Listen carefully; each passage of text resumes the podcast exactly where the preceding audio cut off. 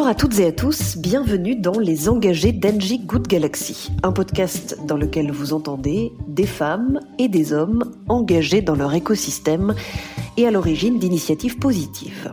Dans cet épisode, on vous fait découvrir une initiative soutenue par Engie, l'association Énergie Assistance France. Leur mission apporter l'énergie essentielle aux populations les plus défavorisées et les plus isolées du monde pour améliorer leurs conditions de vie. Le tout grâce à des installations énergétiques pérennes, durables et autonomes. Et cela est aussi possible grâce à l'engagement et à la mobilisation des collaborateurs et retraités bénévoles du groupe Engie qui chaque année participent à différentes missions. On en parle tout de suite. Je m'appelle Anne Rochi, je suis permanente de l'association depuis deux ans et demi et j'accompagne les chefs de projet et les équipes. Je les aide à concrétiser les missions humanitaires d'accès à l'énergie. Bonjour, je m'appelle Jérôme Fournet.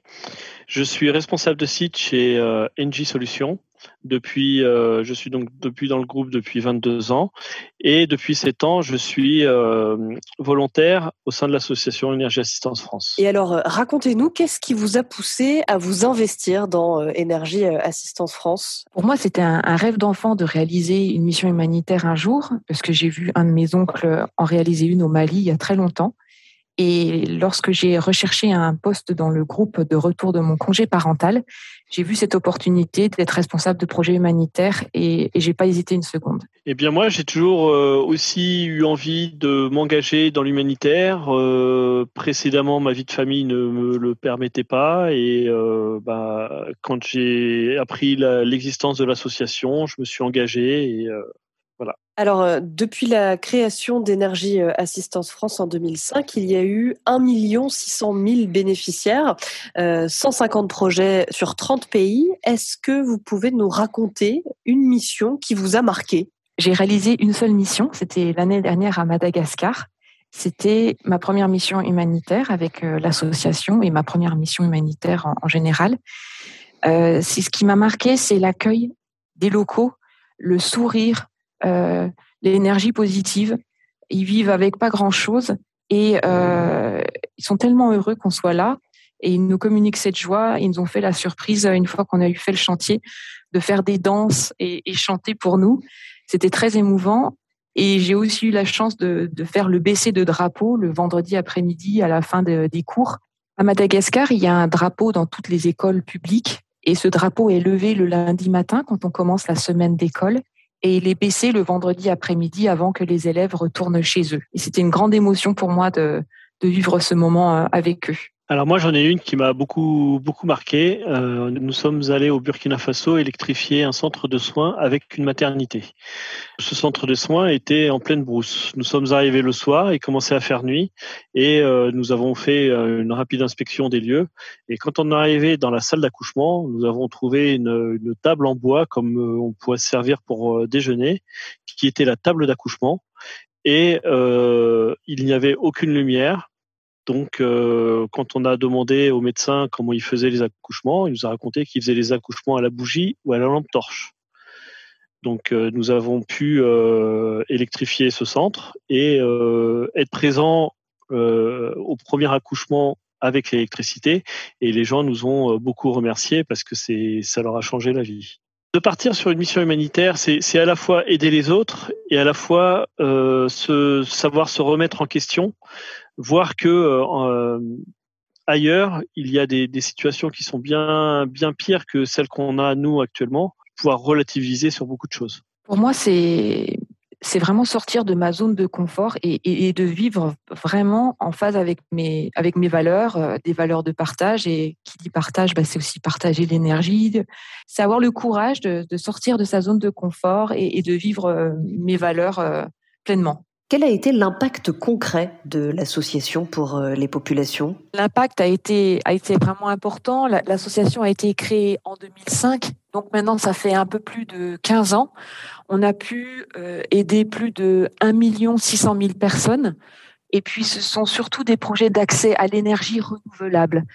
Les actions de AF ont pour but l'accès à l'éducation, à la santé et au développement économique. Pour l'éducation, j'ai un exemple au Sénégal. où on est venu apporter des lampes solaires rechargeables dans une école primaire. Eh bien, fin 2021, les lampes ont été installées pour le tout dernier trimestre. Eh bien, c'est 91% des CM2 qui ont réussi leur certificat de fin d'études qui leur permet d'aller au collège. À comparer avec l'année d'avant, où le taux de réussite était de 85%.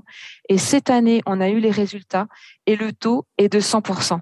Donc c'est une, grande joie et un, grand succès de, de, cette opération, par exemple.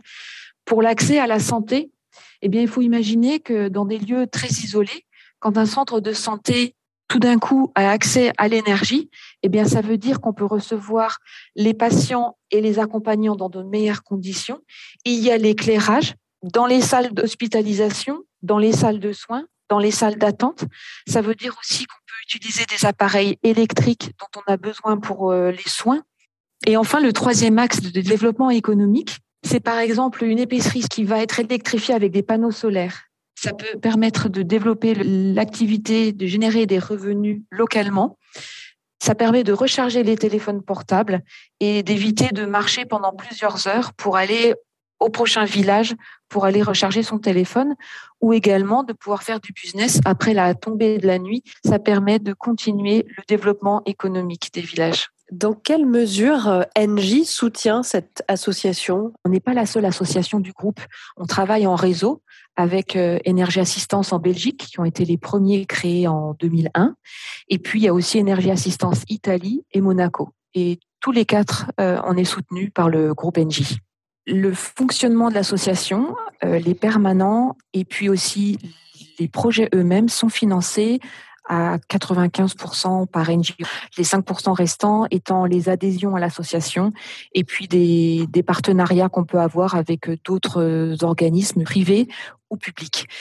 Et puis, sans compter le temps euh, de, de tous les employés et les retraités du groupe qui concrétisent les missions et qui donnent de leur temps pour les, préparer et pour euh, les réaliser. Pour préparer nos projets, il faut utiliser des, des temps libres que nous avons qui nous permettent euh, de préparer ces projets.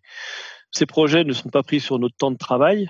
Nous faisons notre temps de travail habituel. Et euh, bah, par exemple, le repas du midi, euh, il arrive de manger sur le pouce et puis euh, de, de, continuer à travailler sur le projet. Et vous, en fait, en tant que collaboratrice, comment est-ce que vous vous retrouvez à participer à cette association? Quelle est euh, on va pas dire la marche à suivre, mais voilà, comment est-ce que ça se passe? Il faut aimer faire beaucoup de choses. Il faut aimer être en lien avec beaucoup de monde, avec des partenaires internes, externes.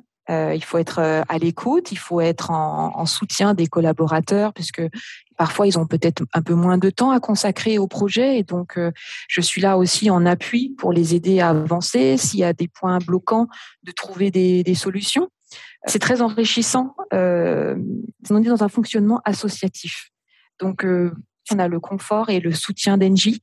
Et, c'est idéal, c'est très rare d'avoir cette expérience-là, de pouvoir travailler dans l'humanitaire et puis de, le faire dans un, dans un cadre un peu euh, privilégié euh, où on a le, temps de, préparer les projets, où il n'y a pas la, pression pour réaliser tous ces projets. On le fait dans la mesure où les, volontaires vont pouvoir se rendre disponibles pour monter les projets et les réaliser. Il y a un rendez-vous qui est important, c'est le comité de projet Et au cours de ces comités, on balaye tous les projets qui sont à l'étude, les projets qui sont en phase d'être euh, en phase de, de, réalisation.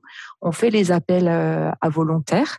Et dans toutes les équipes de volontaires, on a besoin de techniciens, de non-techniciens. On mélange les profils. On fait des équipes euh, mixtes, des équipes où il y a des personnes qui ont déjà fait l'expérience des missions humanitaires et d'autres pas. On a plusieurs façons de, de, partir. Soit on part sur nos congés, soit on part en mécénat de compétences qui, euh, avec l'accord de notre hiérarchie, et moi j'ai la chance d'avoir une hiérarchie très compréhensive de ce côté-là, qui est sensible aux actions de l'association. Jérôme Fournet, qu'est-ce que ça vous fait en tant que collaborateur d'Engie euh, de voir que le groupe soutient ce type de projet? Ça montre euh, que le groupe aide aussi le, monde à avancer et pas que dans la transition énergétique, même si euh, la plupart de nos projets, euh, on met en, avant les, les, énergies renouvelables.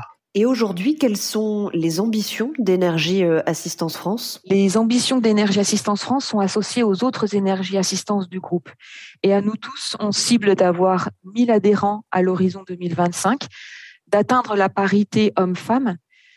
On souhaite développer davantage de projets avec des lycées techniques ou professionnels en associant les collectivités locales. On a aussi comme ambition d'avoir un volet biodiversité pour chacun de nos projets de développer aussi le mécénat de compétences des volontaires qui partent en mission.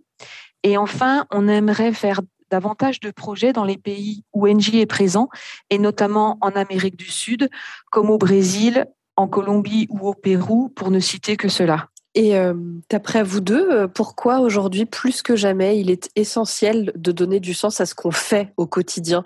Euh, Comment est-ce que ça peut influer sur le fonctionnement de notre société et peut-être préfigurer d'un capitalisme plus responsable? Disons qu'actuellement, dans notre société, il y a beaucoup de d'individualisme et les gens font les choses pour eux euh, là, ça nous permet de montrer que on peut se regrouper et euh, faire des choses pour d'autres personnes et faire avancer les choses. Et je pense que de montrer qu'effectivement, euh, on fait des choses pour, pour les autres, ça a du sens. Et puis, quand on fait parler nos, nos volontaires, quand ils partagent leur expérience, ils se rendent compte que ils sont partis pour donner.